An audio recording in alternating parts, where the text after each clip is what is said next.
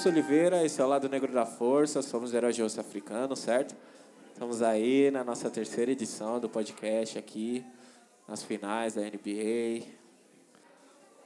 Muito legal. Antes da gente iniciar aqui, eu gostaria de pedir muito barulho para o DJ Minizu, certo?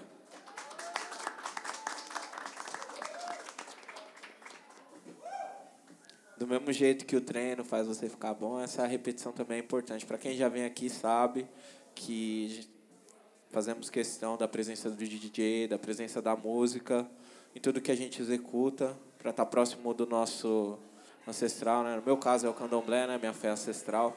Então, tudo que é sagrado para a gente é, envolve música, seja o momento de um nascimento, seja no nosso óbito, seja um aniversário, seja qualquer coisa, uma grande realização, uma grande perda, a música está sempre presente para a gente. E dentro do hip hop, isso também se faz presente. Né? A música é, foi o que uniu os quatro elementos ali, né? 1970, 77. E no lugar que chama Happy Burger, não faz sentido a gente não ter música, né? E qualquer outra coisa que a gente for realizar. Então a gente tem que colocar o máximo de elementos do hip hop possíveis aqui dentro, para o nosso sagrado se fazer completo, né?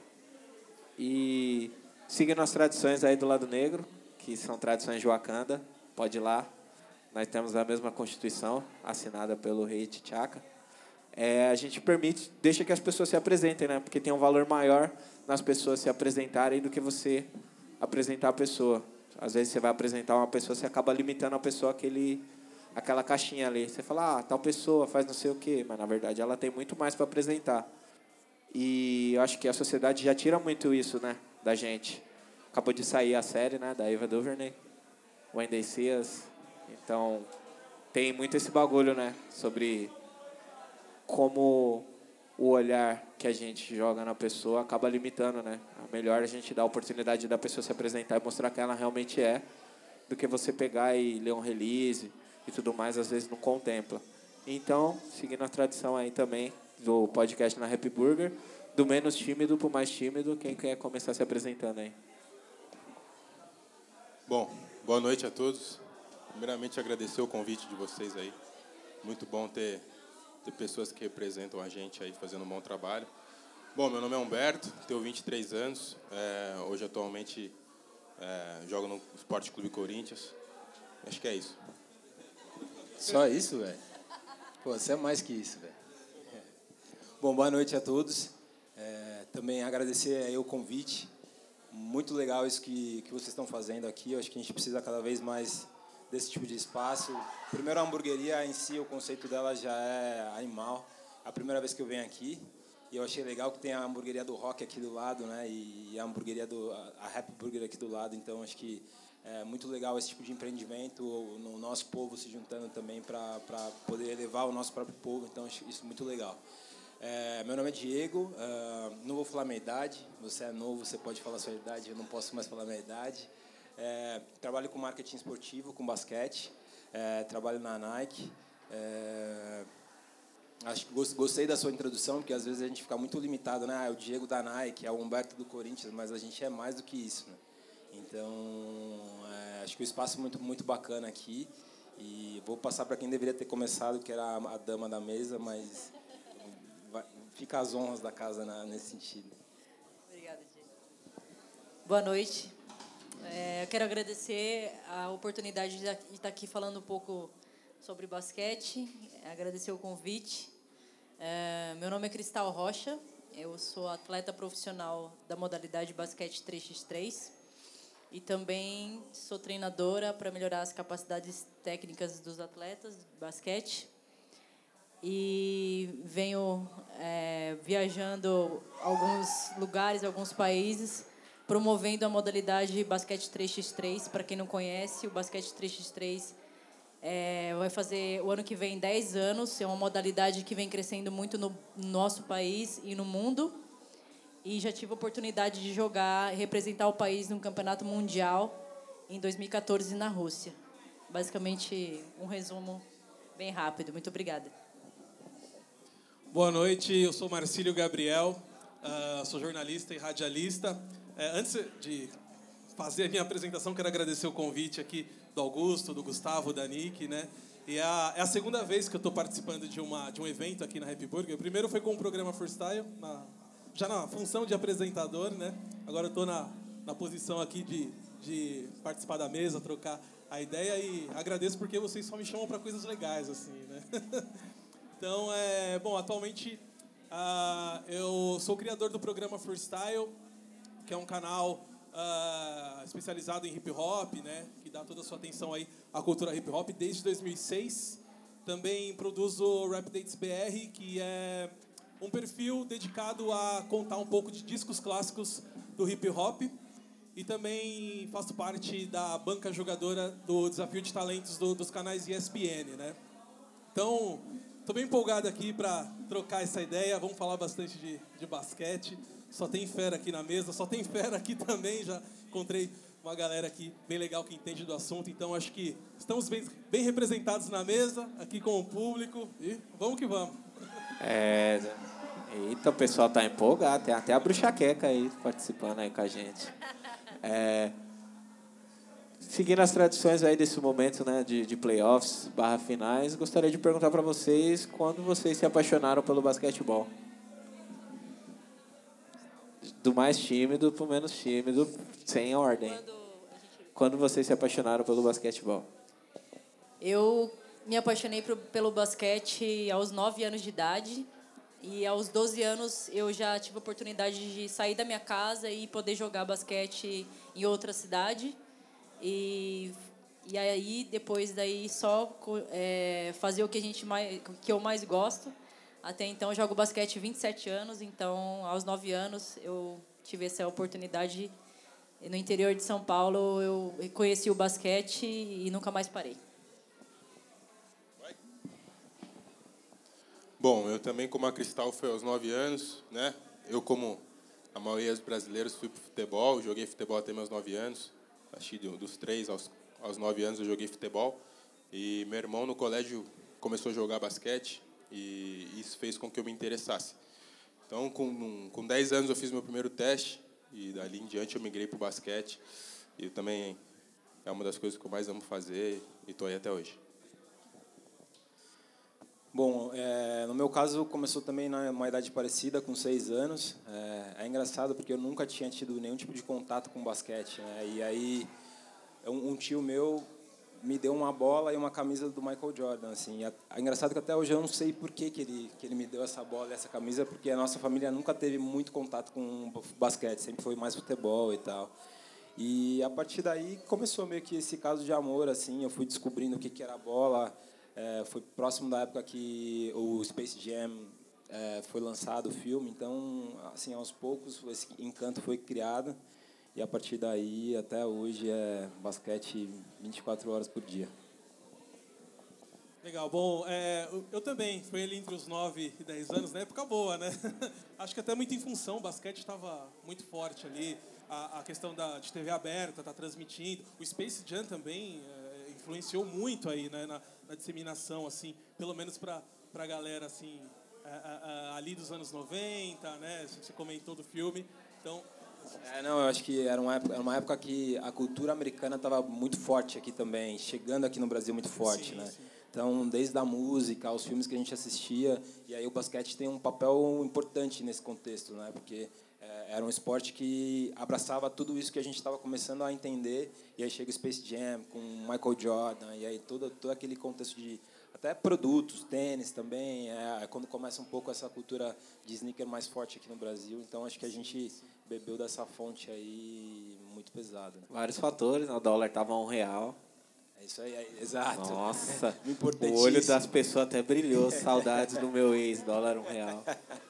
É, isso é importante também, né? É, essa, essa ferramenta de acesso, né? O cinema. E aí, acho que linka muito com o que a gente vai falar aqui hoje, né? Que é além da quadra, né?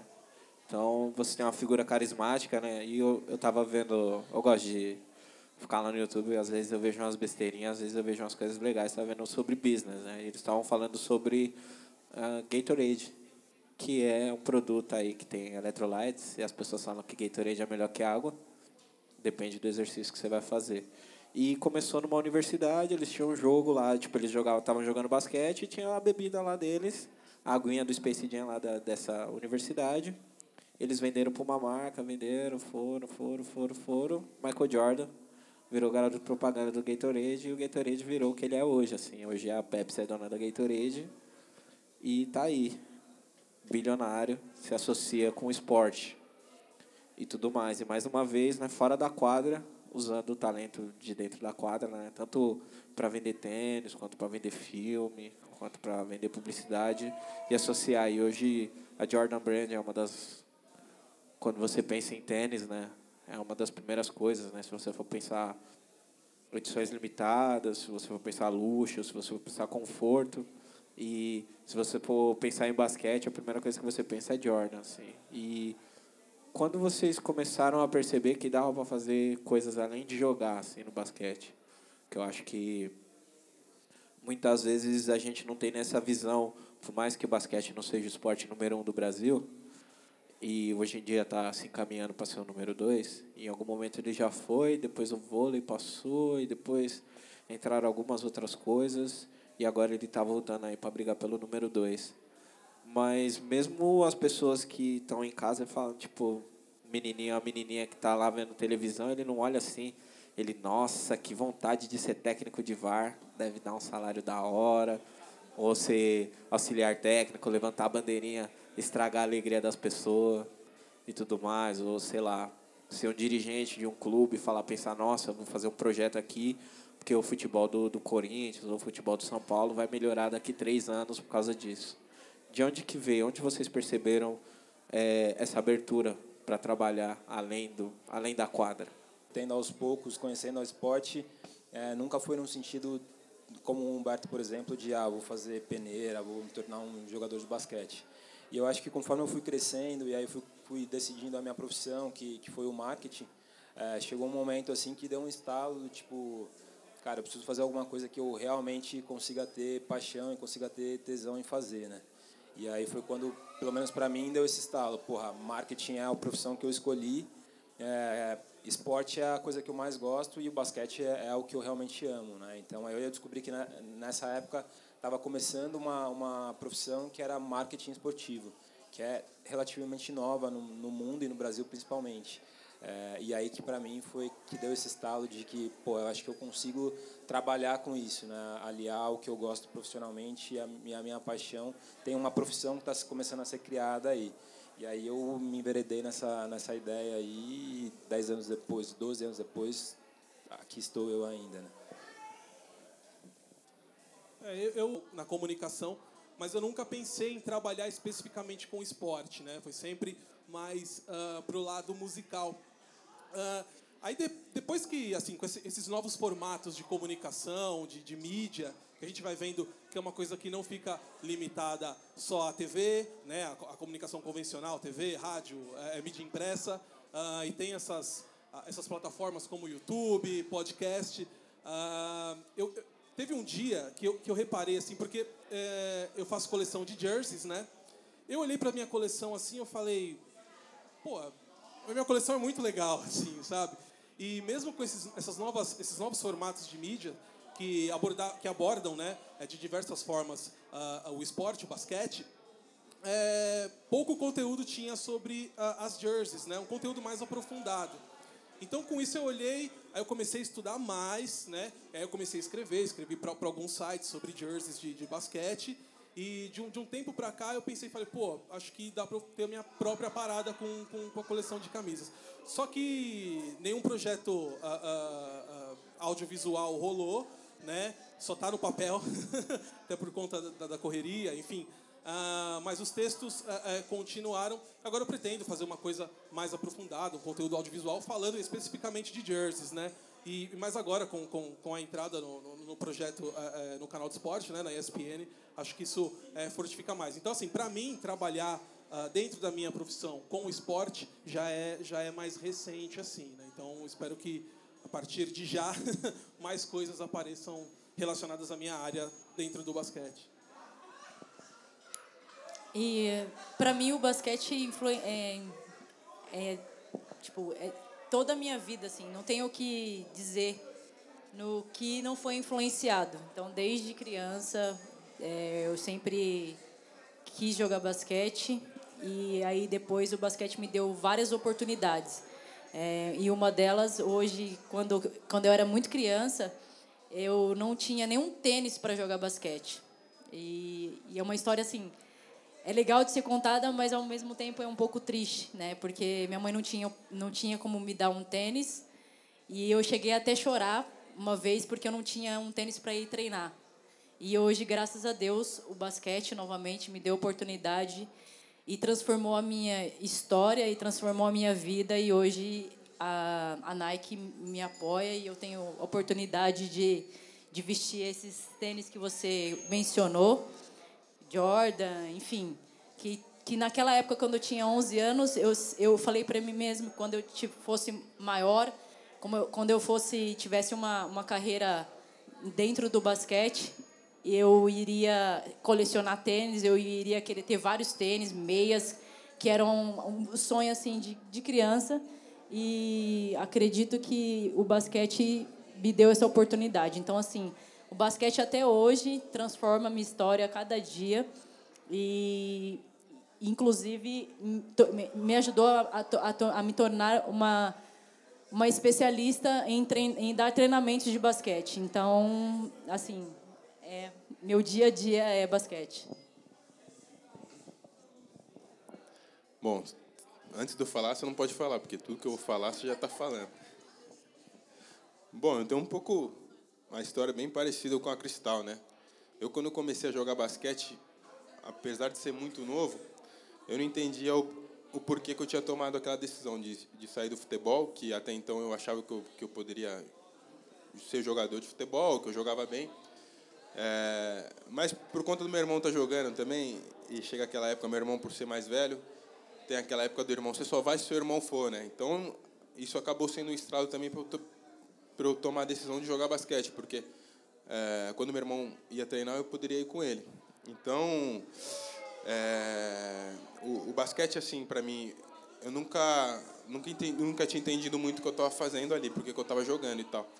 E teve um dia que, uma situação bem parecida da Cristal, eu fui treinar eu também não tinha um tênis e não tinha o dinheiro da passagem, né? Eu venho de uma família humilde, né? Meus pais me, me sempre fizeram de tudo para dar uma boa criação para mim e para meu irmão. E, e aí eu, eu parei para pensar, assim, eu já tinha uns 12 anos, eu falei, cara, é, já que eu estou jogando basquete, eu acho que eu vou, né, vou, me, vou pegar mais firme nisso, vou levar mais a sério. E dali então eu coloquei na minha cabeça e coloquei para minha vida que seria a oportunidade de mudar a minha vida e a vida da minha família, né? Eu falei, é, até então eu não sabia de como seria, de quanto eu ganharia de dinheiro, mas eu sempre tive a cabeça muito, sempre pensei muito alto assim. Falei, acho que o basquete é a oportunidade de mudar a vida da, da minha família e minha vida. Eu vi as dificuldades que meu pai passava. Quantas noites eu vi o meu pai chorando, minha mãe chorando, porque eles não conseguiam dar aquilo que nossos amigos tinham na época, né? Algum amigo ganhava um videogame na rua, a gente chegava em casa e comentava, e eles se sentiam mal porque eles também não poderiam dar a mesma coisa que o menino da rua tinha para gente. Mas eles deram uma coisa muito legal que foi a nossa criação, um exemplo de humildade que eles são, meus pais são. Então, hoje, graças a Deus também, é, é, minha esposa está aí, ela é prova de que não tem onde colocar tênis também, graças a Deus, graças ao basquete, graças ao meu trabalho e graças a esse cara aqui que sempre acreditou no meu trabalho. É, hoje também consegui, consegui dar uma casa para meus pais através do basquete, então acho que o basquete realmente é minha vida, é tudo para mim, assim, é tudo, tudo que eu tenho hoje. É, é, o basquete tem uma grande parcela nisso.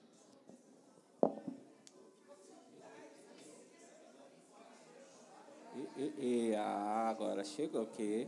Pode aumentar mais um pouquinho, mais um pouquinho. Aí, é, a gente está vendo aí, né? É, o, o interessante dessas histórias, né, mano, é que a gente ainda está numa posição meio que de entrada fora da quadra. Como muitos de vocês sabem, aconteceu um apocalipse, né? Que a gente, as pessoas chamam de escravidão, que é um apocalipse, né, mano? Que a gente perdeu tudo, desde a nossa história até a nossa linguagem, é, nossa afetividade, o jeito como a gente lida com as coisas e tal.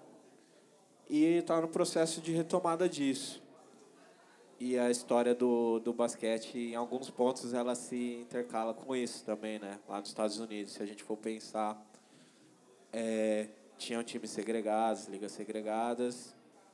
E teve um, eu falei no, no último podcast também, eu falei sobre a ABA, que era uma liga concorrente da NBA. Poucas pessoas sabem disso, mas existiu.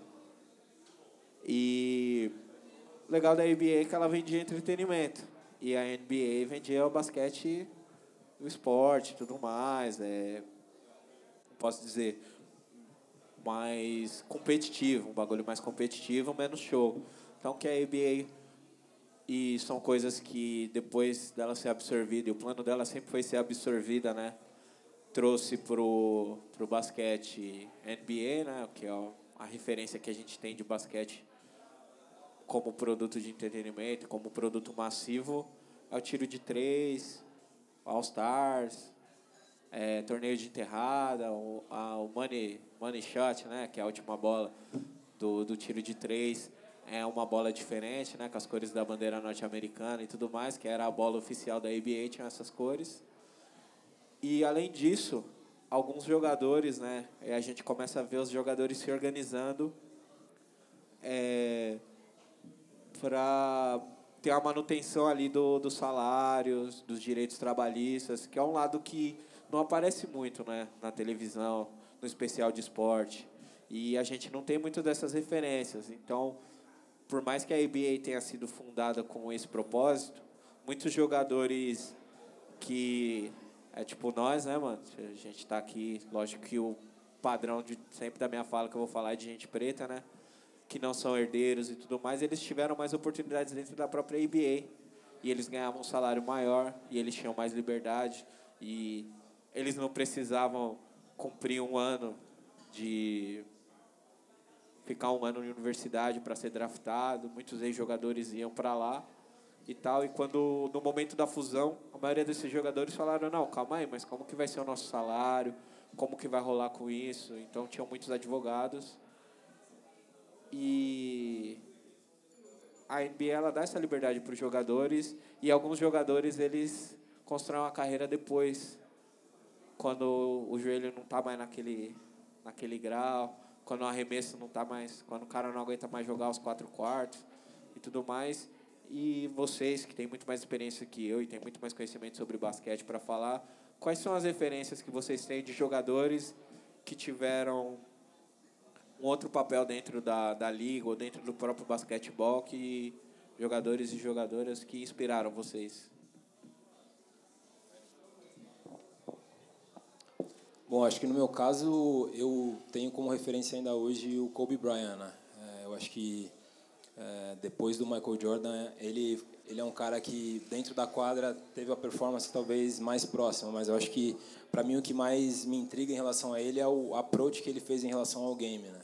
É, diferente da maioria dos outros atletas que enfim, tem, você tem ali as, as regras básicas do basquete e que e os atletas meio que seguem aquilo ele desconstruiu o jogo e, e ele trouxe a forma dele de, de entender aquilo, desde a parte de treinamento até a parte de alimentação, e eu acho que depois disso ele conseguiu extrapolar isso para o mundo dos negócios também. Tanto que o cara se aposentou num ano e no ano seguinte ele ganhou um Oscar é, como pela empresa dele de, de, de entretenimento, enfim. Então, eu acho que ele, ele talvez seja um dos principais expoentes dessa geração, de um cara que não deixou o jogo conduzir ele, e ele ser simplesmente um cara ali que tinha uma performance durante o jogo e ganhava um salário no final do ano, no final do mês. É, ele extrapolou isso e usou é, tudo que ele conquistou dentro da quadra para continuar fora da quadra e ser hoje talvez um, um dos caras mais promissores em termos de business desse, desse futuro. Ele é um dos caras top assim para se tornar um bilionário é, e fazer coisas desassociadas ao basquete. Então, ele mostrou que um atleta não necessariamente é só aquele cara que pula mais ou que corre mais. Um atleta também tem uma história, também tem uma inteligência e, o, e ele pode extrapolar essas barreiras. Então, nesse sentido, o Kobe Bryant para mim é uma inspiração bem bem grande assim, que fez coisas como, por exemplo, o Muhammad Ali fez na época dele no basquete, em que ele no, no boxing, que ele extrapolou o fato de ser um atleta. Acho que talvez o, o Kobe para mim seja uma personificação mais moderna desse desse estilo assim. É louco que é um cara que saiu do high school direto para NBA, né? é um cara que morou na Itália durante muito tempo, então assim a, a história dele é toda é diferente é, da história do cara normal, né, do jogador de basquete normal norte-americano. E mesmo assim ele conquistou todos os títulos que conquistou, MVP, Olimpíadas, etc. É, então ele conseguiu mostrar que você não necessariamente precisa ser fruto de um sistema que o esporte tem, o basquete como qualquer outro esporte. Ele conseguiu fazer de maneiras diferentes e ser tão, tão bem sucedido ou mais do que a, a média de um, de um jogador. Bom, é, eu ia citar alguns, aliás, vou citar alguns, né? O Kobe Bryant está uh, uh, entre esses, mas já vou dispensar da minha fala o Kobe Bryant, porque o Diego já, já, já falou com maestria sobre. Uh, obviamente, o Michael Jordan, né? Por ser o primeiro cara que eu vi, aquela coisa da, da febre, da época que eu comecei a acompanhar, que eu já comentei aqui, né? E nessa questão mesmo de, de pós-carreira, o, o, Jordan, mesmo como jogador lá no Washington Wizards, ele já desempenhava um papel uh, de gestor, de manager, e, e, continuou isso. Hoje tem a franquia do, do, do Charlotte Hornets, uh, que ele também está ali na gestão e tal. Tem outro jogador que, que me inspirou muito, mas não tanto fora da, da, da, das quadras, mas dentro das quadras, que foi justamente paralelo ao Michael Jordan ali, que, que era o Scott Pippen, né? Tanto que eu tenho um quadro desse tamanho do Scott Pippen na parede do meu quarto, né? Eu até vou até citar um, um momento memorável assim uh, dessa época aí do, do, fim dos anos 90, né? Do, do, do, tri, do segundo tricampeonato do Chicago Bulls, que foi quando no último jogo, o jogo do Last Shot, que o Pippen machucou a costela. Não sei se vocês lembram disso, né? Acho que o Rogério vai lembrar, né? Você lembra desse jogo aí, né? que é, é, foi engraçado porque o o Bulls estava uh, uh, ali com, com, o quinteto titular e tal, jogando, tudo fluindo, uh, na rotação deles, que sempre deu muito certo ali. e o Pippen sentiu. Ele saiu do jogo e, e, e, o time deu uma desandada, assim. O, o, o, pareceu até que o Jordan sentiu muito a, a, ausência do Pippen, né? E o time começou a ser pressionado pelo Utah. O Utah Jazz foi, foi o, adversário naquela final. E e assim, parecia que o Bulls não ia ganhar aquele jogo. Parecia que o Bulls realmente sentiu a, a, a, a ausência do Scott Pippen, né? É, mesmo com Michael Jordan ali, né? Mesmo com Ron Harper, mesmo com Gulcott, mesmo com Rodman, né? Se bem que o Rodman nesse, nesse ano ele era reserva, né? Era o Luke Longley, né? Que era o titular. Mas é, é... E aí, assim, parece que o Pippen foi pro vestiário e a coisa começou a desandar e, de repente, ele volta pra quadra, assim. Então, ficou mais aquela... Ele volta pra quadra e o Bulls a, a, a, foi campeão, tudo e tal. Uh, mas ficou aquela coisa do jogador é, que, apesar de você ter o maior de todos os tempos jogando ali no time, tinha um jogador fundamental ali, chave, que se ele saísse a coisa ia desandar e coisa aconteceu. Ele voltou, jogou com a costela uh, uh, machucada e o Chicago Bulls foi campeão. Isso para mim foi demais. Assim, foi onde eu falei assim, porra, o Pippen é, é o Pippen mesmo. Eu, eu falo um palavrão aqui. É, é, o Pippen é o cara mesmo e realmente, mesmo com o Michael Jordan, você tem um cara como o Pippen ali ah, é imprescindível. Tem um jogador ganha coisa sozinho, né? É, e outro jogador que eu vou destacar também, tá em tempo aí, é, é, o Vince Carter. Vou até aproveitar o gancho das finais agora, porque ah, só para completar a ideia que eu falei do Pippen não fora das quadras, porque depois que ele encerrou a carreira no Portland, é, ele jogou Rockets, depois foi Portland. Ele teve problema, ficou sem grana. Acho que eu vi até você chegou a fazer um conteúdo, né, DPC, sobre isso, né? Jogadores que que deram uma perdida aí, né? Acho que, o Pippen, acho que foi no Pippen, no, até sobre o Pippen que eu vi também no seu canal. Ele perdeu, perdeu grana, depois ele conseguiu se ajeitar e tudo certo. Agora outro cara é o Vince Carter, por conta uh, do, do, impacto que ele causou uh, em Toronto uh, com o basquete, né? Ah, ali em 95 eh, surgiu a franquia do Toronto Raptors.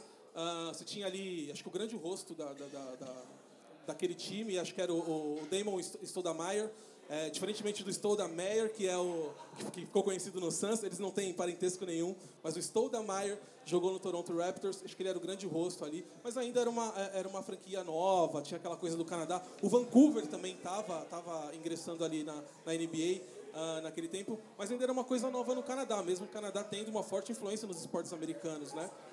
Mas o, o, o Carter, quando chega, né, quando ele é draftado, ele joga lá com o primo dele, né?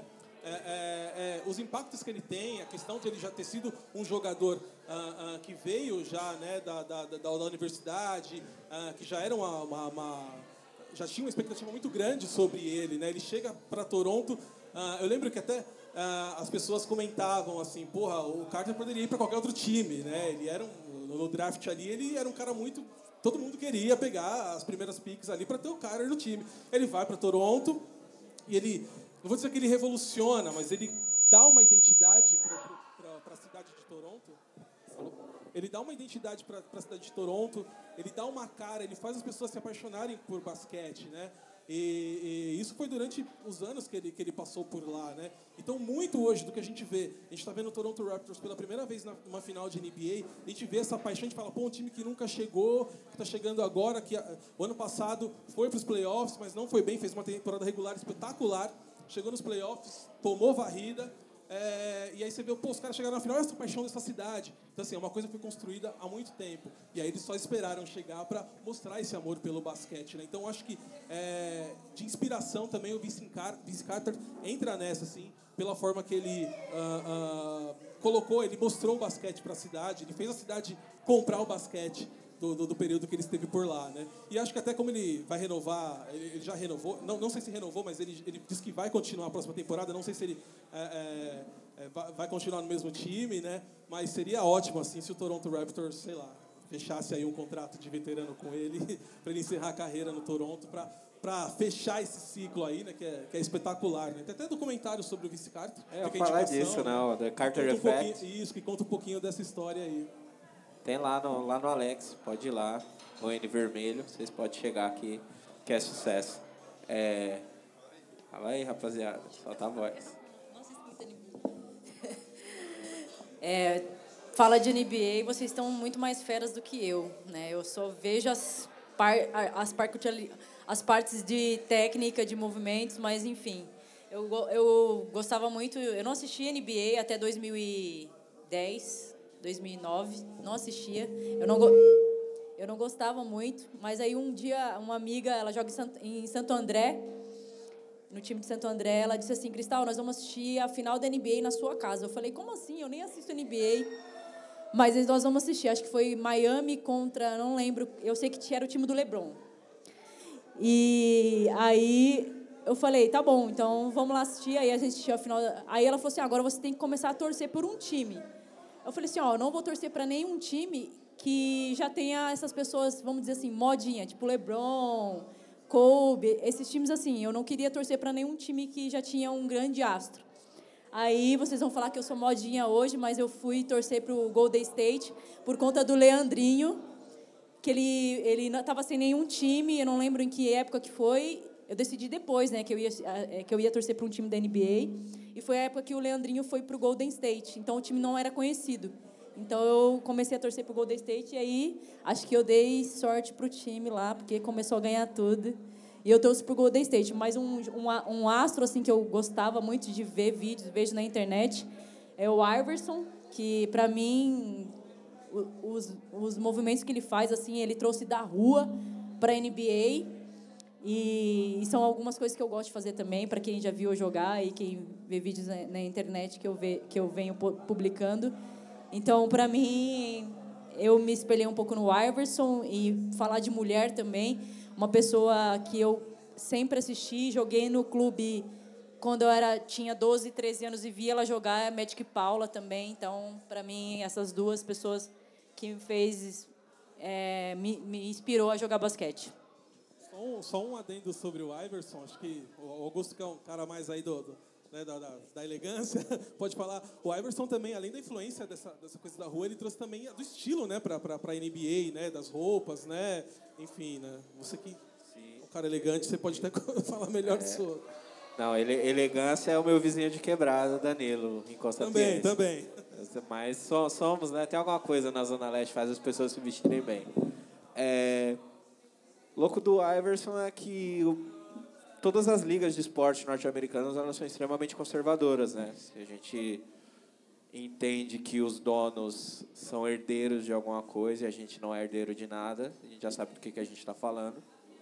E a tendência deles é deixar do jeito que eles gostam, que é sem swag, sem estilo, sem sal.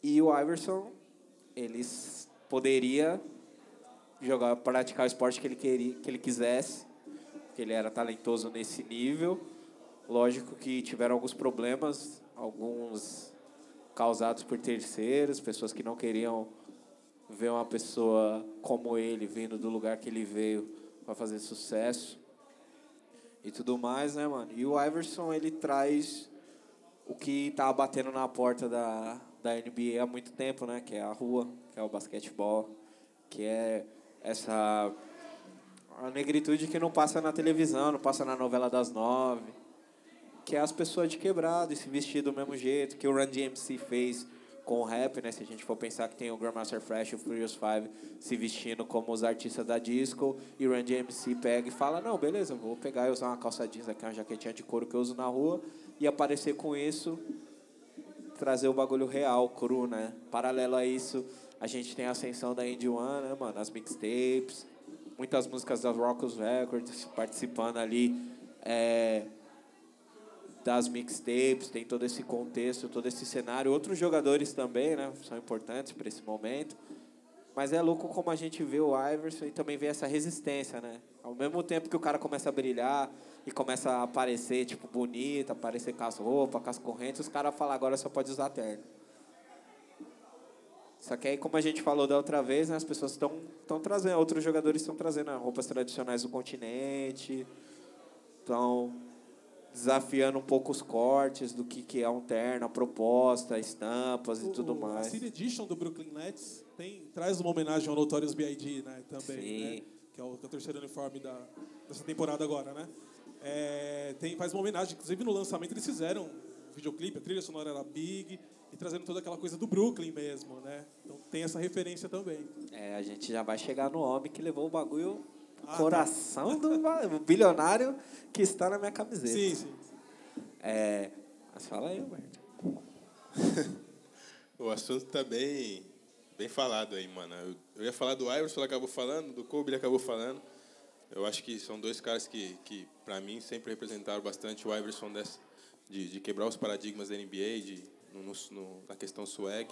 E o Kobe, para mim, é uma discussão que eu tenho bastante nos clubes, no Flamengo que eu joguei, agora no Corinthians. Para mim, ele, ele é o único que se compara ao Jordan. Eu acho que nem o LeBron, com tudo que ele vem fazendo, acho que o Kobe, para mim, é um, é um cara que eu me inspirei bastante, apesar de ser bem difícil de jogar como ele. É um cara que, que é, a gente vê ele nas redes sociais, é um exemplo fora da quadra, né? E dentro da quadra também. É, o LeBron James, pensei que alguém ia. Não, que o LeBron James, não sei o que, sei o que lá, e foi tipo um dos últimos a ser citado. Acho. Mano, eu não sou muito fã do LeBron, velho. Nem dentro da quadra, nem fora. Não sou. Olha aí. Ouviu, LeBron James? Não, eu acho que a discussão da quadra é uma discussão. Não, não vamos entrar nesse, nesse mérito, né? Mas o LeBron hoje ele tem um papel grande fora da quadra também, que ele tem sido um dos principais, um dos ele é um, um dos principais atletas do mundo, não só no basquete, mas em qualquer esporte. E ele tem sido um dos poucos atletas que realmente tem se proposto a falar sobre temas delicados. Né? Então, teve o um episódio que envolveu uma jornalista da Fox nos Estados Unidos que falou que os atletas tinham que calar a boca e driblar a bola na quadra. E ele, ele usou isso, ele reverteu isso. Né? Então, hoje ele tem um programa onde ele usa esse espaço só para falar isso, onde ele traz rappers, jogadores de futebol americano, não para falar sobre o esporte em si, mas para falar o impacto que esses caras têm é, no mundo, né? E que a gente tem que balancear um pouco essa equação, porque um cara que está fazendo tudo o que ele faz é, tem que ter uma voz mais forte no mundo, fora do mundo do esporte também. Então, acho que ele tem essa importância hoje, que foi a tua pergunta, quais são os caras que estão fazendo coisas além da, das quadras. Acho que hoje, na atualidade, ele com certeza é o cara que, que tem, tem sido essa voz mesmo aí. E até, até uma questão racial, né? Que os atletas... Uh, uh, nos Estados Unidos mais, né? Mas tem, tem um pouco essa barreira de falar sobre raça, né? Então, acho que o, o, Perkins acabou quebrando essa barreira no futebol americano e o LeBron tem usado todo o poder que ele tem também em prol dessa causa também. Então, acho que vale a pena citar ele nesse sentido. Só completar aqui que o, o que eu quis dizer do LeBron assim, é meio jeitão dele. Mas eu até estava lendo uma, uma, um negócio no Twitter ontem que mostra um pouco do trabalho que ele faz fora da quadra, que é da escola que ele abriu, né, com, é, as crianças lá de onde sim. ele morava. E outra coisa também interessante que já já vai um pouco pro pro lado do do marketing, ele ele comprou uma uma parcela do Liverpool por 6,5 milhões, não lembro se foi de dólares, de euro.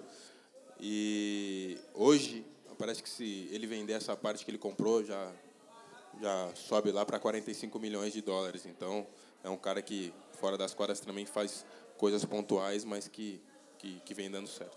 Posso só completar a ideia do, do, do, do, Diego, que eu acho muito importante, essa questão do LeBron James, uh, da influência nos próprios jogadores da, da liga né, também, né? principalmente nas questões uh, uh, sociais, questões raciais, porque o LeBron, sendo esse cara ativista também, de certo modo, é, acaba influenciando outros jogadores. Né? Se você, vou dar um exemplo aqui, sei lá, se você pegar o perfil no Instagram da maioria do, do, dos principais jogadores da NBA, da liga, Uh, todos têm ali, fazem menções a Malcolm X, a Martin Luther King, enfim. Né? Então, acho que isso também foi muito. O LeBron James também influenciou muito nisso, justamente por essa conduta, por essa questão de, de dar cara. Não só por ele ser esse superstar que ele é, né? Assim, acho que a questão mesmo de, de liderança que ele já passa isso, né? Acho que desde quando ele chegou né, é, é, na NBA, lá em 2003, 2004, ele já tinha essa coisa da liderança, né? E automaticamente passa para outros jogadores. Ele hoje é, ainda é o maior jogador da NBA, né? E, e, acho que envolve não só dentro da quadra, mas envolve tudo isso aí que o, que o Diego completou. E principalmente na influência não só do, do, do público, dos fãs, mas também dos próprios jogadores da, da liga. É, se a gente for pensar né, que o esporte número um do Brasil, a gente espera o posicionamento do, do atleta número um do Brasil, sei lá, alguém próximo disso. E lá a gente tem o franchise player do lado do outro cara que está sofrendo represálias porque ele não concorda com a forma que a gente está sendo tratado na rua, com a forma como o Estado vem tratando a gente. E eu, nos outros podcasts eu falei também, é que acaba ficando um pouco mais fácil né, de contar 10 histórias do que você contar 22, né? Do que você contar, se você for pensar aí o futebol americano, né, que é jogado com as mãos, você tem três times, né, mano? É mais de 50 pessoas, você contar 50 histórias. E ele não sofrer represálias pela liga. A gente sabe que a liga é conservadora. Você também tem problemas com a NCAA, né, que é o acesso à liga. Hoje em dia, ou você joga para a Europa e vai para a NBA, que é bem mais difícil de você entrar ou você vai e joga pelo NCAA de graça, ou recebe dinheiro por fora, não sei como também, posso falar que os caras recebem porque não aparece, né? Eles não têm um salário definido. E mesmo essa liga, ela entende o peso que um atleta como o LeBron James tem e se empodera outros atletas, né? E empodera outro, pessoas de outros esportes. Essa iniciativa, né, de construir as escolas em Cleveland e tal, é interessante. E interessante também é ele ser dono do próprio passe, né, mano? Ele ser free agent, que é o medo do, do, do atleta, né? O primeiro free agent que eu olhei, que eu paguei um pau, até falei no podcast passado, o Leonidas da Silva, que jogou no São Paulo, que está indo de mal a pior, mas tudo bem. É, inventou da bicicleta. Mas, mano, ele era dono do passe dele. Tipo, isso, e ele era um jogador, tipo, excepcional, a ponto de, tipo, vários times quererem jogar a seleção brasileira e tudo mais, apesar de não ter feito tanto sucesso quanto o maior jogador de todos os tempos, que dedicou o milésimo gol para as criancinhas, uma ótima causa. É, mas ser um cara que é dono do próprio passe, que não tem amarra com time nenhum, pegar e falar, tipo, não, mano, o que vocês estão fazendo com nós está errado. Vai me mandar embora? Manda embora. Quem que vai assistir o jogo? O cara enche tanto é que ele passou por outros times e as pessoas começaram a torcer pelos times. A gente pensa a época do hit aí pegando fogo. E usar esse poder fora das quadras, assim. Que eu acho que o mais próximo que a gente teve antes foi o próprio Michael Jordan, assim, que é tipo as pessoas ainda associam o basquete ao Michael Jordan, então ele ainda é o maior de todos os tempos. Da mesma forma que quando a gente fala de futebol, a gente tem que falar do, do, do Pelé, né? Não, não precisa falar do Edson, mas do Pelé tem que falar. E outras pessoas, agora vamos chegar, né? O bilionário da camiseta. Pessoas de fora do basquete que não jogam bola, mas que fazem a bola acontecer aí. E aí tem um caso, né, do bilionário mais legal aí, que a gente mais gosta até agora, depois da Oprah, né, que é bilionária também.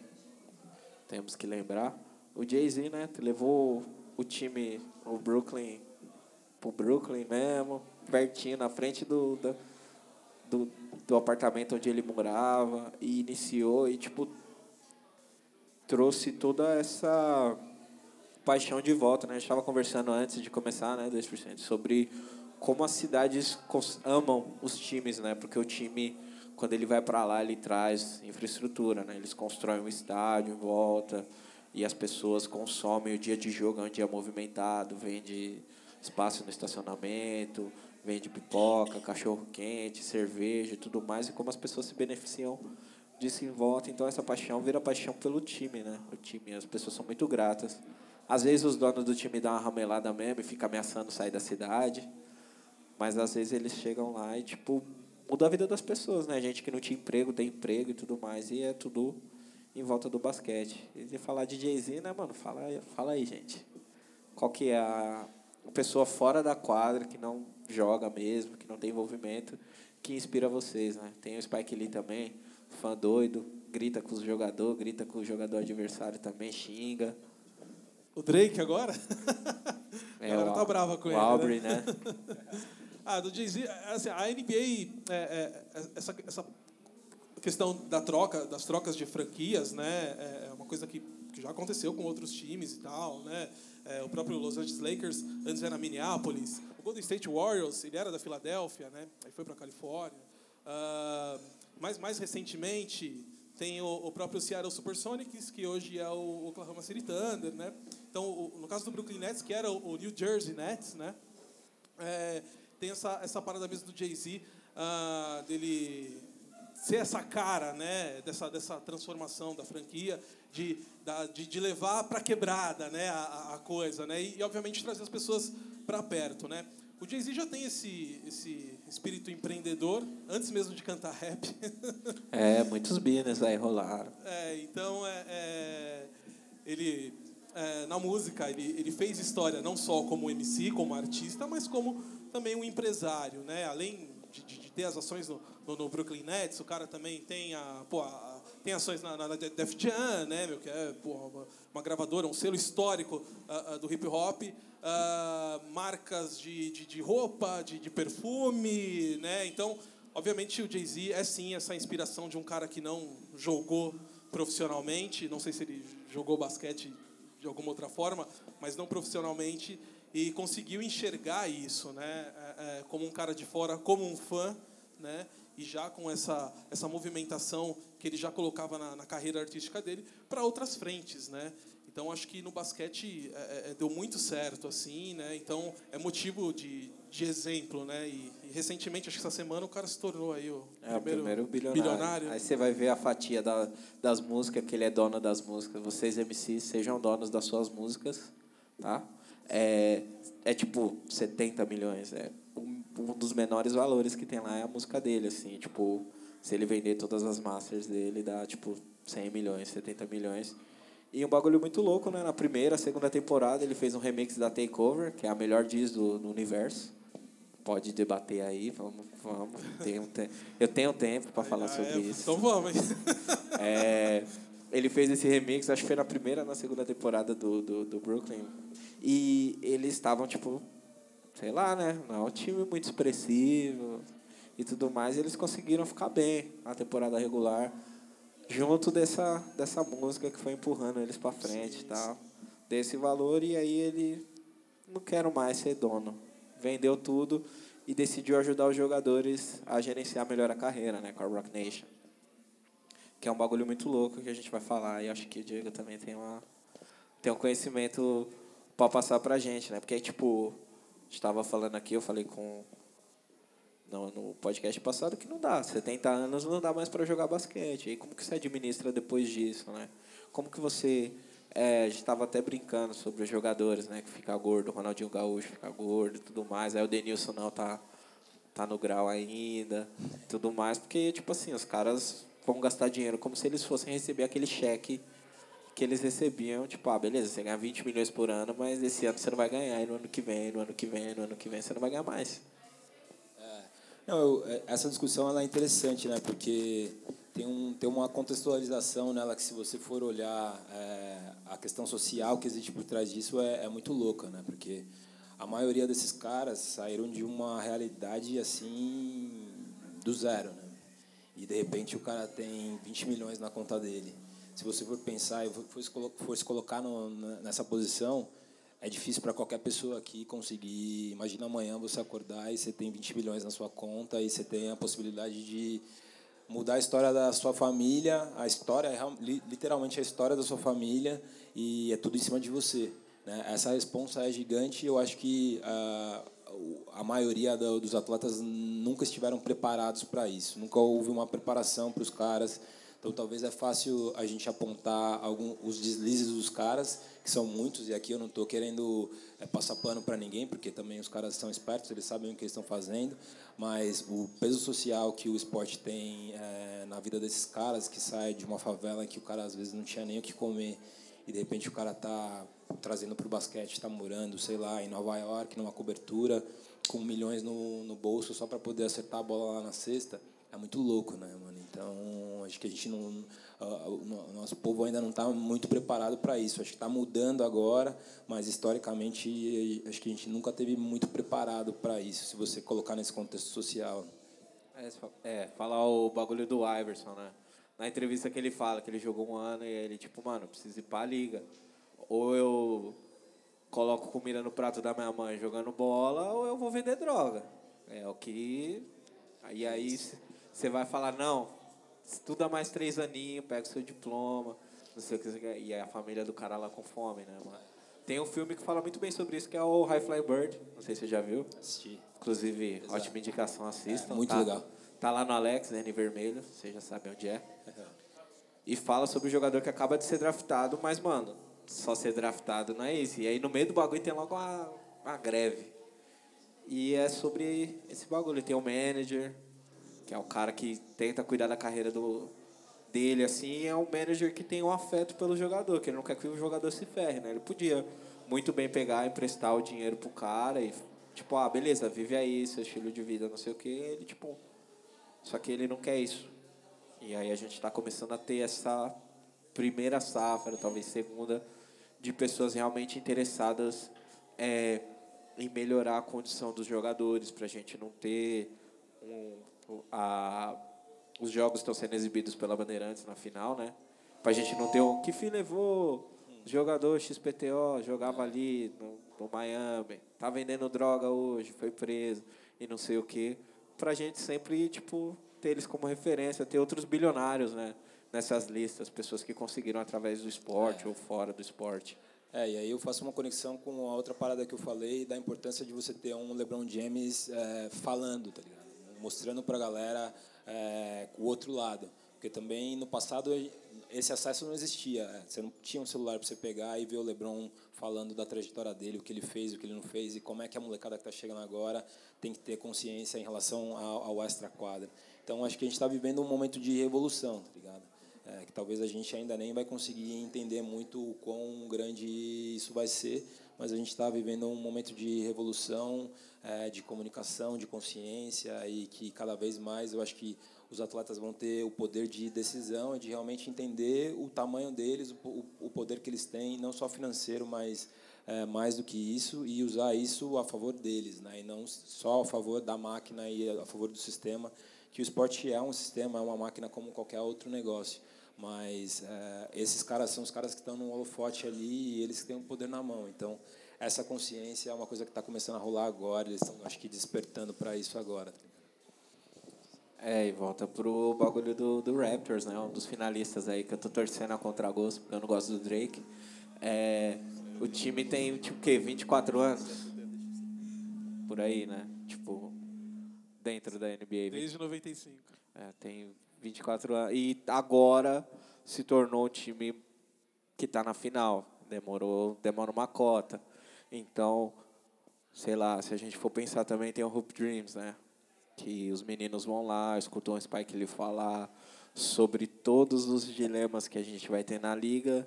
E isso faz mais de 20 anos. Jay-Z também colocou na rima. Black Album. Black Album não, Blueprint primeiro.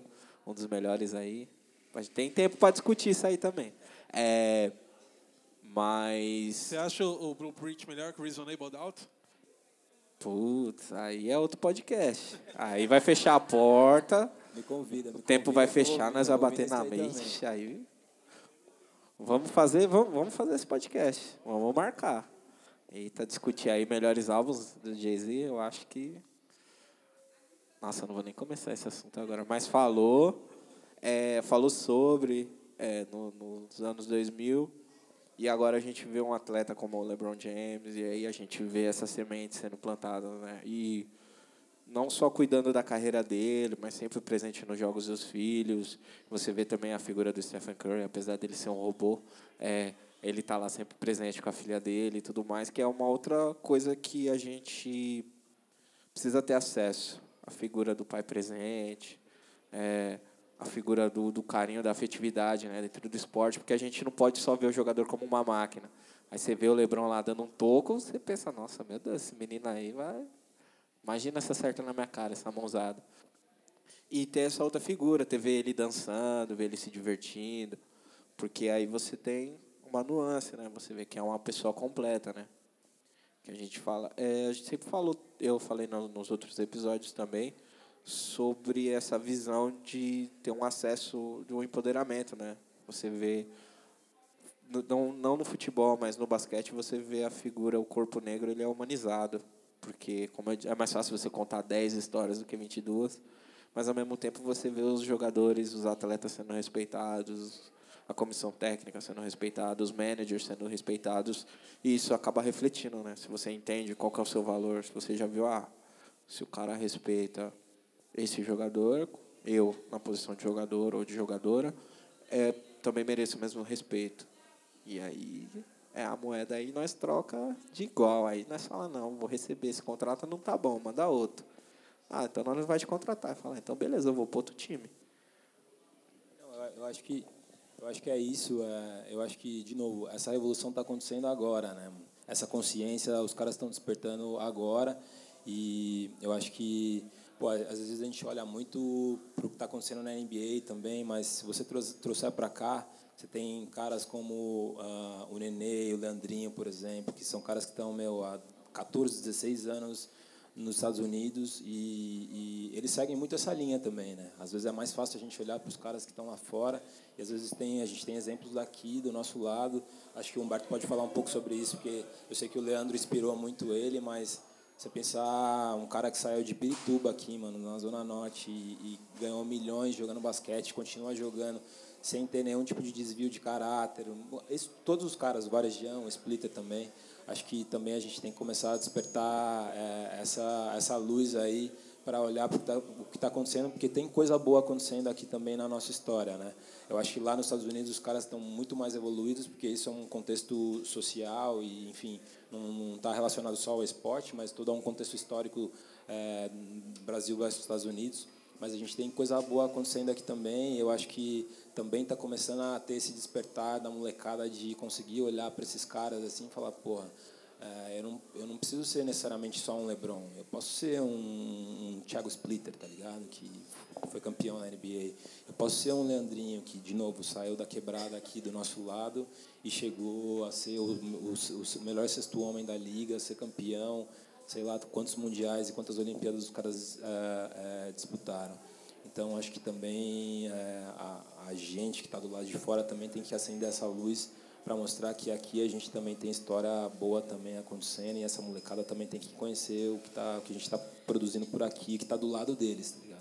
Sim, né? Não só no 5 contra 5, NBA, NBB, tem o 3x3 aí, modalidade olímpica, tem os times, né? Tem o Blackout da Carol aí, e tem vários outros times, tem o Rachão das Minas, tem várias outras coisas acontecendo que não necessariamente tem esse glamour televisivo e tudo mais, e que merecem também esse tipo de exposição.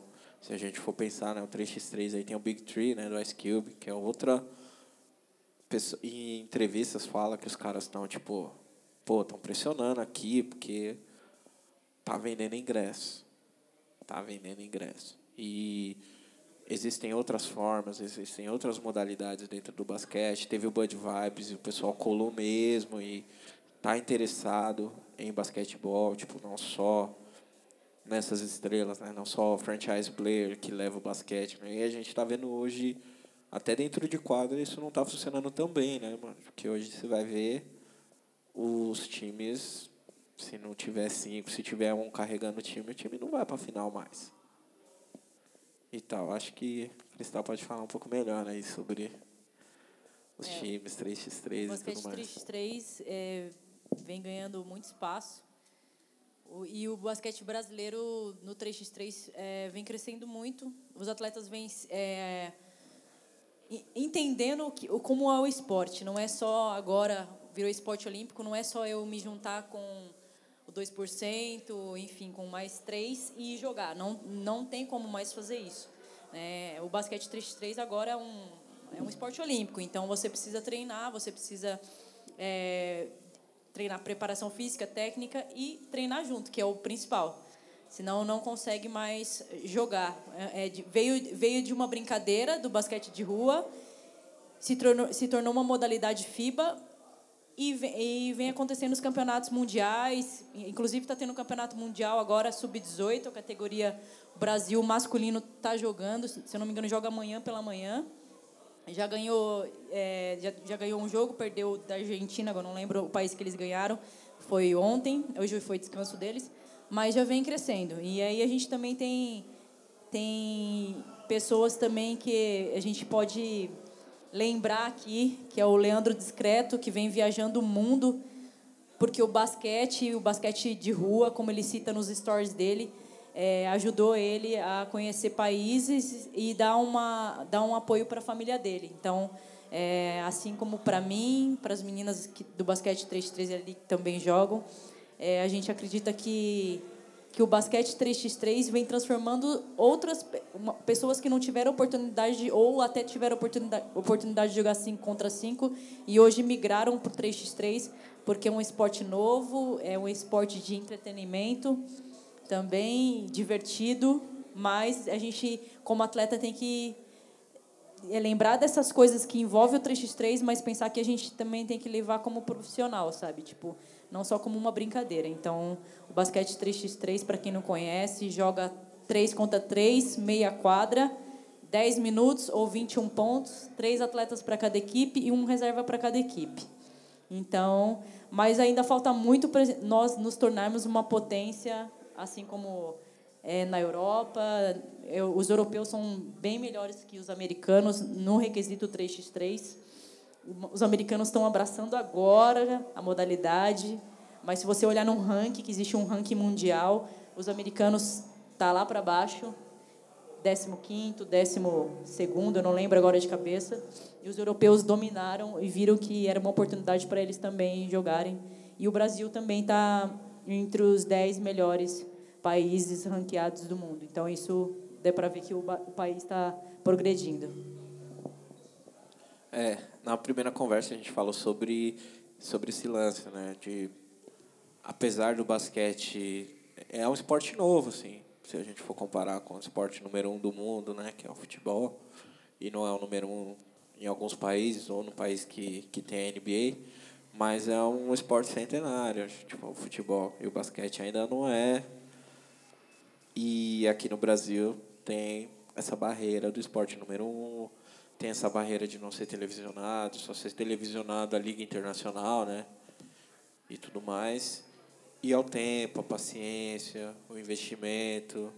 É, Diego, você que não é só responsável pelo Brasil, mas é Latam como que está isso, tipo, em outros países? Como que está esse acesso? Quais são esses, esses nomes fora da quadra também, em outros países, assim?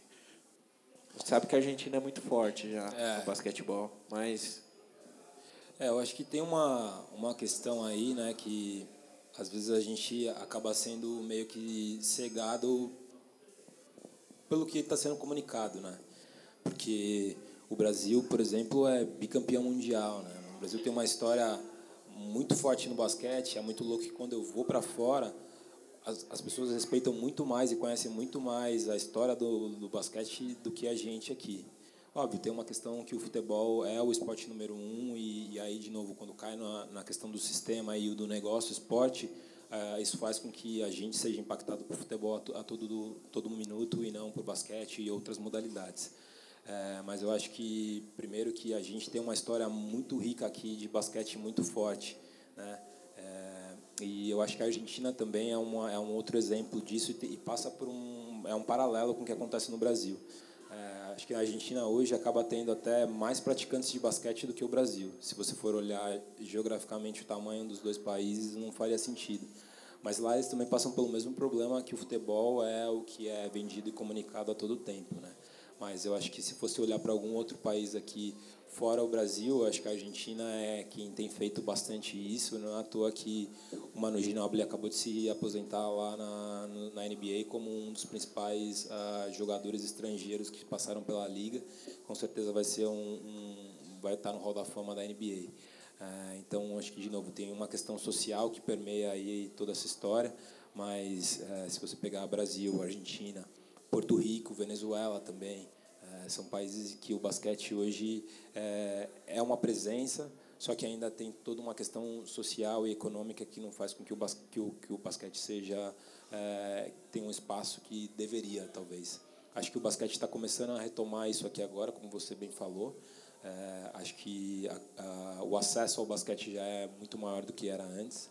Existem épocas no ano que, porra, tem basquete sete, oito vezes por semana, assim, né? quando, quando tem NCAA, NBB e outras e várias coisas rolando, o 3x3 hoje já está conquistando espaço também. É, a revolução está acontecendo agora. Tá? Essa, essa revolução está acontecendo nesse momento. Talvez a gente ainda não, não esteja sentindo tanto isso, mas está acontecendo. Não é à toa que a NBA está com uma casa gigante no Shopping Dourado ali, colocando 3 mil pessoas todos os dias lá. Alguma coisa tem. É, então, acho que a mensagem que, que é a principal é que essa revolução está acontecendo agora e o basquete está ocupando o espaço que tem que ocupar e o basquete nunca vai competir com o futebol, e não é isso. A gente tem que ser mais esperto e achar o, o espaço que o basquete tem e, e, o, e o futebol está junto, ele está aqui com a camisa do Corinthians e nada impede que ele acompanhe o futebol e acompanhe o basquete também, como acontece nos Estados Unidos, em que o cara acompanha quatro ou cinco esportes durante um ano, é, com uma, talvez a mesma paixão e com o mesmo investimento. Ele compra camisa ele compra camisa de basquete, ele compra camisa de, de beisebol, ele compra camisa de futebol americano. Então a gente tem que tirar um pouco essa cegueira que a gente tem aqui, que é fruto de um processo que rolou, mas eu acho que agora a gente já consegue pelo menos olhar e enxergar e falar, opa, peraí, eu posso, eu posso ir num jogo de basquete do Corinthians, que o Humberto está aqui é um jogador, eu posso ir num jogo de futebol do Corinthians também, eu posso ir num jogo de futebol americano do Corinthians também. É, não, não, não necessariamente o que está passando na TV tem que ditar o que a gente gosta. Então a gente está passando por esse processo de acordar para isso e eu acho que o basquete, talvez de todos os esportes aqui no Brasil, é o que tem se mostrado mais relevante nesse sentido, com o que a Liga Nacional tem feito, os clubes têm feito, os próprios atletas têm feito também. Então, a gente, acho que a gente está nesse processo de, de acordar para isso. Inclusive, só para completar essa, essa relação é, propriamente do futebol com, com o basquete, posso citar dois exemplos aqui em São Paulo. Um foi as quartas de finais do NBB, né? Uh, Flamengo e Corinthians, né? Corinthians e Flamengo, é, do jogo no, no Parque São Jorge, que três dias antes já não tinha mais ingressos, né? Você vê que a torcida acompanha. E nessa semana também teve o São Paulo, né? Disputando a final da Liga Ouro.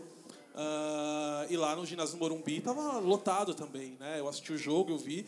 E então já, já, essa aproximação já está acontecendo. Acho que muito em função da paixão pelo clube, de futebol, né, pelo time de futebol, né, mas acho que esse entendimento de que você também pode uh, torcer pelo seu time em outras modalidades, é. ele, ele vem crescendo junto com essa, uh, esse crescimento também do, do basquete no, no geral, né, não só o, o streetball, como também é. o, que, o que vem sendo apresentado na NBA, na liga profissional, enfim. É, não, acho que em linhas gerais aqui no Brasil, na Argentina, nos países latino-americanos, quem quiser competir com futebol vai perder, fato.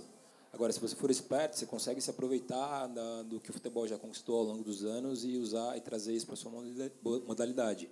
Vídeo os exemplos que você trouxe. O Flamengo talvez seja um dos principais exemplos aqui no Brasil, um time que é pentacampeão do NBB e que lota os, os, os ginásios, vende camisa para caramba. Então, ah, acho que resumindo o meu pensamento, no futebol não é uma competição com nenhum, nenhum outro esporte na América Latina. É, o futebol sempre vai dominar. É, como é que uh, os outros esportes são espertos o suficiente para conseguir também, de alguma maneira, conviver. E está claro que é possível conviver, está claro que é possível se beneficiar. É, e, no final das contas, a gente que é o consumidor é que vai ganhar com isso, tendo qualidade em todos os esportes que a gente quiser assistir, que a gente quiser consumir, uh, como, como paixão ou como entretenimento.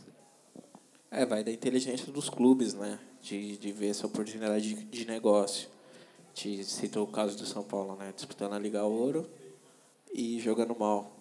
No, no, no... Gente, eu sou São Paulo, estou falando a verdade aqui, né? Fazer o quê? É... E... Você falou meio, meio triste agora, meio para baixo. É a realidade, né? A realidade do torcedor São Paulino. Mas muito disso, né? Clubes de regaça também, clubes é, a gente fala, né? Tem uma barreira também no basquete que pouco se discute, né? Ele aqui no Brasil ele é um esporte um pouco elitizado, se a gente for pensar. Você tem que ter um clube tipo um Pinheiros da vida ou qualquer outro clube aí que não me vem à cabeça o nome, mas eles também tipo seguraram a onda do basquete quando o basquete não estava no imaginário da população. E aí tá se rompendo um pouco isso, se rompe através de clubes como Corinthians, né, um time de basquete, Flamengo, São Paulo, pensar talvez um Santos da vida e tudo mais, e essa paixão acaba se transferindo, né? Mas aí o unicórnio desse bagulho é tipo o Mogi, que tem um bagulho lá, não tem time de futebol monstro, mas as pessoas vão lá e estão lá, torce como se fosse o que eu vou trocar que o futebol não é o número um, né, no Brasil. Futebol é uma religião, né, mano? Porque todo mundo aqui tem a sua facção da sua religião, né, do futebol. Que aí alguns torcem pro São Paulo, outros torcem pro Palmeiras, os velhos torcem pro Santos. Aí a maioria das pessoas torce pro Corinthians. E por aí vai. Tem uns loucos que torcem pela portuguesa, não sei porquê.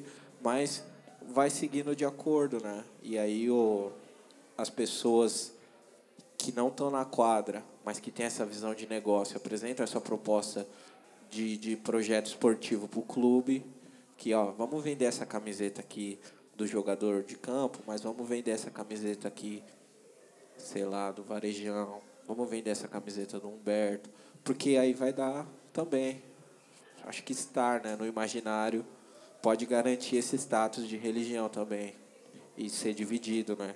E aí a cidade ama o clube do mesmo jeito que Toronto ama o Raptors, Mogi amando aqui no Brasil. Assim, às vezes até uma carência, né, de não ter um time de futebol tão forte.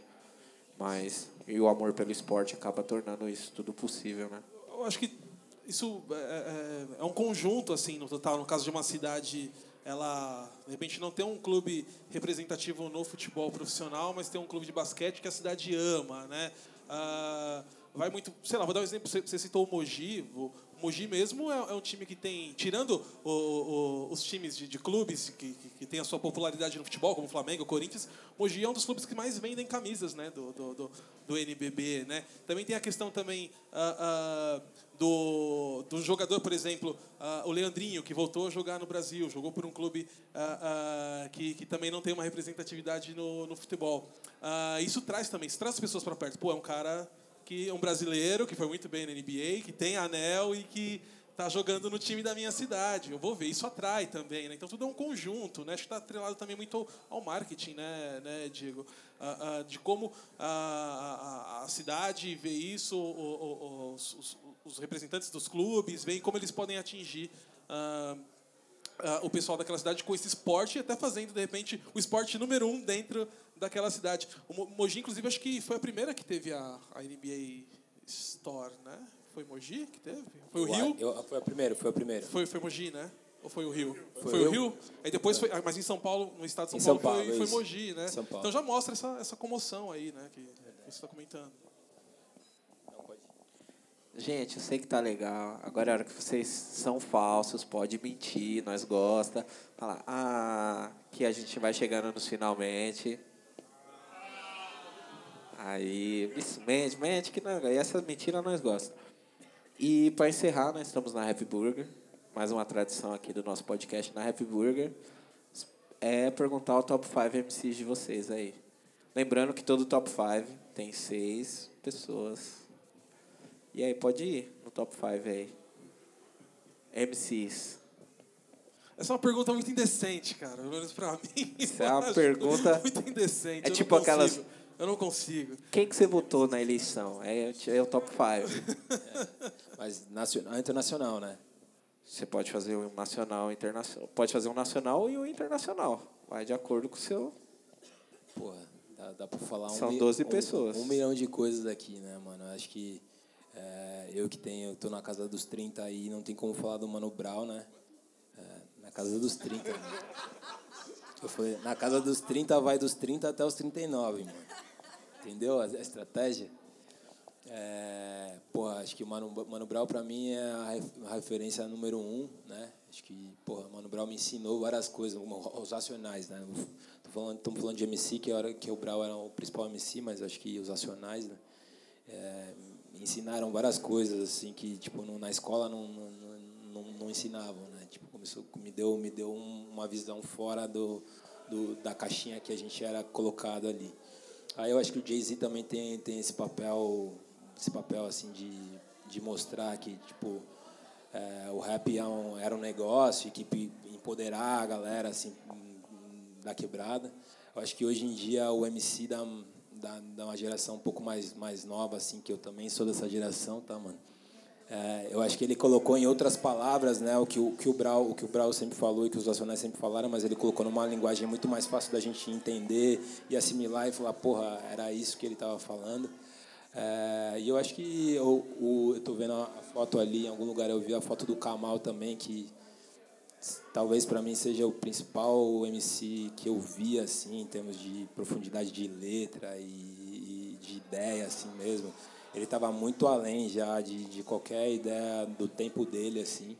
É, conseguiu fazer uma ponte nessa nessa parada do rap americano que estava começando e da nossa realidade aqui que era ainda muito incipiente. E, e acho que não tem como não falar do sabotagem né mano? Como um ícone mesmo que ele representou para uma geração assim também. Acho que ele talvez seja o meio termo aí entre o Brau, o MC da toda essa galera. Ele conseguiu fazer uma parada que era totalmente é, dele né assim e, e toda a história dele enfim o cara acabou virando um Marte infelizmente morreu mas acho que até a morte dele serviu para para passar a mensagem dele de uma maneira até muito maior que talvez se ele tivesse continuado vivo né não sei mas acho que esses seriam os cinco MCs aí que me influenciaram mesmo, assim, na minha vida mesmo, de ouvir esses caras e falar, puta, alguma coisa diferente dá pra fazer, né, na, na- na nossa, na nossa realidade. Todo top 5 tem seis. Não. Tem o sexto homem no, no, no basquete aí, 5 contra 5. Tem que ter no. Porra. Quê? É, não, é porque tem tanto, tanto nome, né? Que tem. Que tipo, depois eu vou chegar em casa e vou falar, puta, mano, mas esse era o que eu ouvia no Discman todo dia e não. Eu não citei lá. Não foi citado. É, é, não, eu, eu tô colando mesmo ali porque teve o show da Lauren Hill aqui é, há um pouco tempo atrás e eu fui, né? E acho que ali no, show, assim, quando, toda, quando ela cantou todas aquelas músicas que ela podia ter cantado muito mais, acho que caiu a, minha- ficha, assim, de falar, "Ah, mano, essa mina, ela, o, que ela, o que ela representa para a música mundial, assim, é, é muito louco, né? E ela é, ela é um MC, ela é um MC também, não deixa de ser. É, então acho que eu colocaria ela, ela como minha sexta mulher aí nesse, nesse, nesse quinteto. E aí, quem vai? Que o Marcílio nós vai discutir aqui daqui a pouco. Que eu Deixa tô sentindo. Eu? Não pode ser do samba, não, mano? Tô brincando. Bom, velho. Bom, eu confesso que eu não sou muito do rap, não, assim. É, muito menos internacional. Os raps que eu sempre escutei sempre foram raps nacionais. Ah, então vai no Nacional, mano. Se É, joga. eu vou no nacional que realmente não vou ser hipócrita aqui de citar pessoas que eu não ouvi. Foram pessoas que eu realmente escutei, pessoas que eu, que eu gosto de escutar até hoje. E pessoas também que me influenciaram. Eu, eu, eu, assim, eu cresci na roda de samba, né? Minha família tem essa... A gente tem um churrasco todo, todo ano que tem a, a roda de samba da família. Então, eu cresci na roda de samba. Então, eu, eu carreguei muito, assim... até um dos meus sonhos é compor uma música, né? Compor um samba. Assim, é uma, um sonho que eu tenho muito assim certo na minha cabeça de que um dia eu vou escrever. Até hoje nunca consegui, mas eu tenho tenho esperança aí de que um dia eu escreva. Então eu vou muito pela letra, assim, as, as melodias e as letras que, que, me encantam. O que o que, que a letra passa para gente, né? A música tem esse poder de passar coisas através da, das letras. E pessoas que eu ouvi assim, até quando eu era mais novo, escuto até hoje, é, também o Emicida para mim, o Emicida é, é, compõe letras muito incríveis que a gente pensando como é que ele escreveu aquilo, a gente fica meio desnorteado, né? Fala, como o cara teve essa ideia? Então, MC é um que, que eu escutei bastante, influenciou bastante na minha vida. Marechal também, em seguida, foi um cara que, que eu escutei bastante. Marechal foi, foi um cara que escutei bastante. Criolo, Criolo também é um cara que tem uma influência forte aí na música, no rap. É, Rashid, escutei bastante também. Foi a mesma época que eu peguei Rashid, Kamal, foi. Já acabo incluindo o Kamal também, que tudo dessa mesma linha, foram cinco. E eu vou colocar o Projota, vou dar essa moral pro Projota. Aí é um cara que também tem letras bem bonitas. Agora ele está pro lado mais romântico, está muito no telinha, mas. Mas, mas é um cara legal também. Aí, ó, Thiago, tô mais ao vivo. É, Cristal. Cara, eu acho que eu vou decepcionar vocês. Porque eu não ouço música. Nossa, eu não esperava. Eu pensei, pensei que ela ia falar, eu gosto de pouca. Falar, ah, tudo bem, né? Diferente, assim, música alemã. Eu pá. ouço se tem alguém ouvindo, mas eu não coloco lá pra ouvir, sabe? Tipo, não ouço mesmo. Ah, mas uma pessoa assim que eu. Vou falar um só. Nem sei se ele é MC, mas. O Gabriel Pensador eu curto bastante, mas. É. Não sei. Vamos começar um outro podcast. Como é a vida sem música? Fala aqui pra gente. Como Eu você ouço- vê o mundo? Tudo cinza? No 3x3 tem bastante rap, enfim, eu ouço, mas só quando eu tô jogando. Eu não, não consigo ouvir música. Não consigo. eu prefiro ler um livro ou ler um, um artigo científico, essas coisas. Mas é tipo isso, só que em áudio. Putz, eu vou, eu vou fazer isso É, aí. é um audiobook. Eu vou fazer isso aí. Obrigado. É um audio... Eu não esperava por isso, mano. Eu esperava, tipo, não, beleza, eu gosto de um death metal, pá. gosto, mas eu não ouço, entendeu? Marcílio. Digão, pausa e vamos começar realmente um novo podcast aí para falar desse assunto. É, eu não consigo elencar cinco ah, ah, MCs favoritos, eu não consigo. Consegue. Não Eu- consigo e eu não vou fazer isso. É, eu não vou falar de, de nacional porque a, a galera, como a gente tá mais próximo, a galera vai ouvir o podcast e vai, vai, vai ficar metido. Aí a Coruja falou É. a mesma coisa. Mas é, bom, sei lá, são, são gerações, né? Todas elas teve, to- todos eles tiveram suas importâncias. Ah, sei lá, se for, for pegar o final dos 80, metade dos 80, sei lá, você pode falar de KRS One no, no Book Down Productions, você fala de Chuck D no Public Enemy, até de, de Melemel no Grandmaster Flash e Furious 5, né? No Furious 5, né? Ah, o Grandmaster Flash era o DJ Hakim, né? Eric B. Rakim. Hakim também, que figurou muitos anos 90. Já falando dos anos 90, você tem Nas, Jay-Z. ah, Seis, acabou. Não, ah, não, aí vai faltar. Eu tô falando por, por gerações É. aí, por etapas, anos 2000, sei lá, você tem Fonte, Little Brother, ah, é, Talib e Mos Def que lançaram o primeiro disco em parceria em 98, mas em 2000 que suas carreiras solos ah, ah, decolaram. Você pega agora Kendrick Lamar, eh, Joey Badass, é, não dá, cara. Se não dá pra, pra elencar, acho que cada um tem a sua, a, a sua importância. Você tem. Você tem.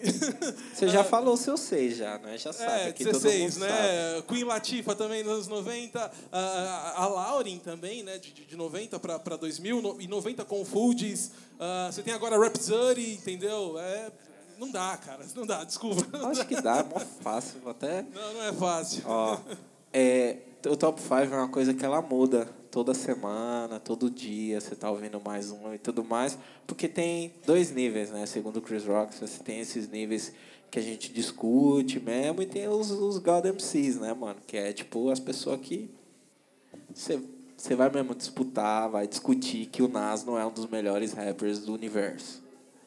Você vai disputar. Aí, tipo, é, o meu top 5 ultimamente é o Hakim.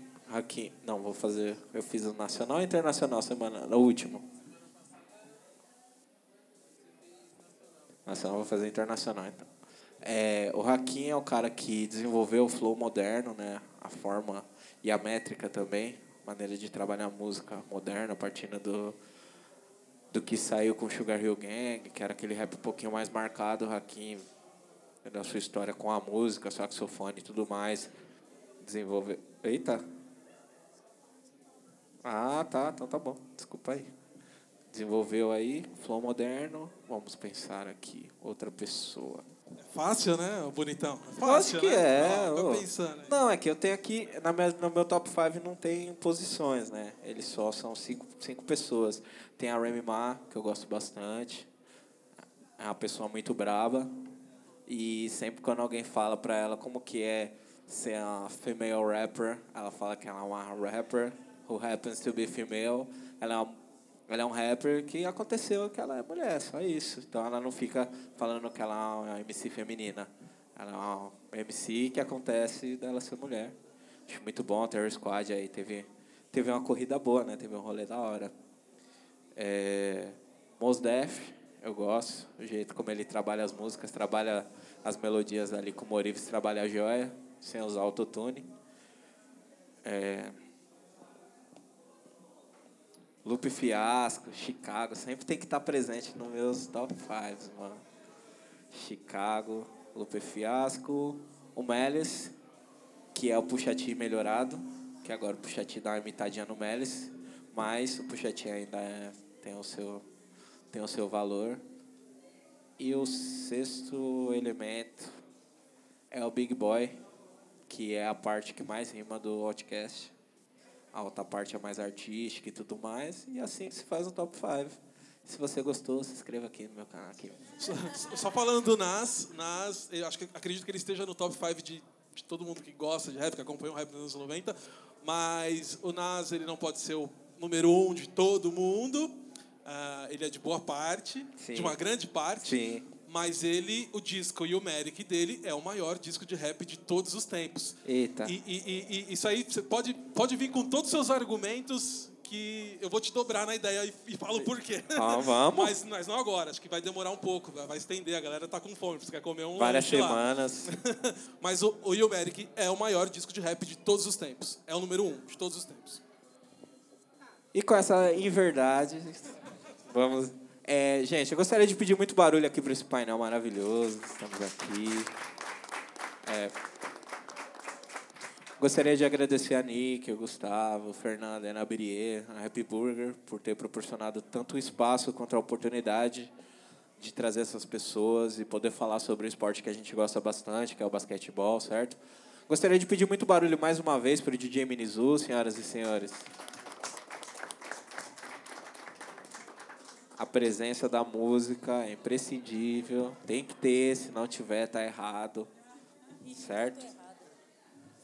Mas a gente vai fazer. Tem dois podcasts aqui para fazer aqui. Ó. Na verdade, três, né? Que tem o melhor álbum do Jay-Z, porque o Will Merrick não é o melhor disco do universo.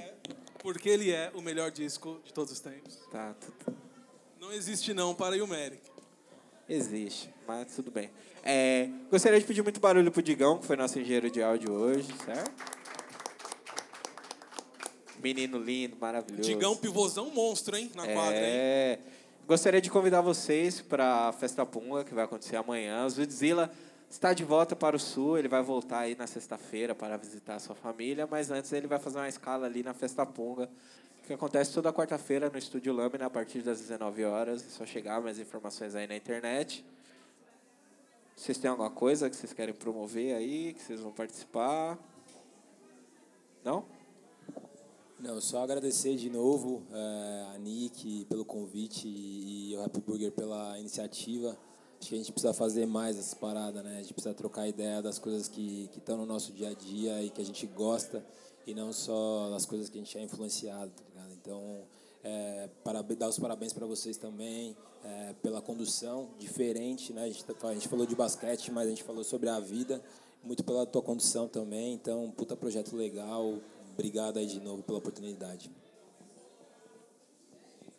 Também só quero aproveitar para agradecer a Nick, todo mundo aí, é, é, parabenizar vocês pelo trabalho que vocês vêm fazendo aqui. E também deixar um convite para vocês, que é os corintianos aí, que eu sei que nós somos a maioria, é, acho que dia 28. Cadê o nosso supervisor que estava aí? Tonhão, nosso supervisor está aí. Que dia que a gente volta a jogar? 28? Jogo, dia 3 de agosto. 3 de agosto a gente começa o Campeonato Paulista, quem quiser aí também, só seguir a página do Corinthians lá que tem todas as informações. Vai dar um apoio para nós, para o Timão, que tá ganhando do Flamengo já de 1 a 0, né? 1 a 0? É, só agradecer a oportunidade, desculpa decepcionar de novo, mas eu vou, vou, eu vou, quando eu voltar aqui eu vou, eu vou pelo menos falar dois, tá? Eu prometo. E pessoal, quem puder me seguir no Instagram para acompanhar meu trabalho, é, rocha.cristal, já ia esquecer do meu Instagram, rocha.cristal, é, acompanha lá e é isso. Muito obrigada. Eu, bom, como sou o cara da, da comunicação, eu primeiro agradecer novamente. É, mais uma vez eu digo que vocês só me chamam para fazer coisas legais, eu quero estar mais vezes aqui. É, eu, como um cara da comunicação, o que eu tenho para falar é para todo mundo aproveitar esse momento uh, de, de, de NBA, de NBB, do basquete de rua, que está muito forte no Brasil, e acompanhar mesmo. Acompanhe aí o que, o que, o que é passado na mídia tradicional de TV, assistir os jogos, acompanhe os canais no YouTube, tem o DPC aqui, tem hora restritiva ali também. Acompanhem, galera. Acompanhem, porque esse momento está propício para isso. É, é, a questão mesmo de ter uma casa do tamanho daquela, a NBA House, uh, promovendo o basquete, já é um indício de que a coisa realmente está muito forte. Então aproveitem, aproveitem o momento e vão mais a fundo aí nos canais é, do YouTube, que tem bastante, nos textos, enfim, aproveitem que é tudo nosso, o basquete está tá em alta aqui e tá fácil agora para consumir. É, tem que lembrar aí que tem o nosso jogo, né? Todo sábado, domingo também, lá na nossa. Convida aí o pessoal para ver nossa quadrinha, passando vergonha. Na quadrinha Mirim. Mas eu não gosto, né? A quadrinha Mirim pequenininha, tamanho compacto, mas o nosso coração é gigante. Sempre cabe vocês que querem aprender, querem se fazer parte do basquetebol, né? E é isso. Somos heróis de rosto africano e até a próxima. Obrigado, gente.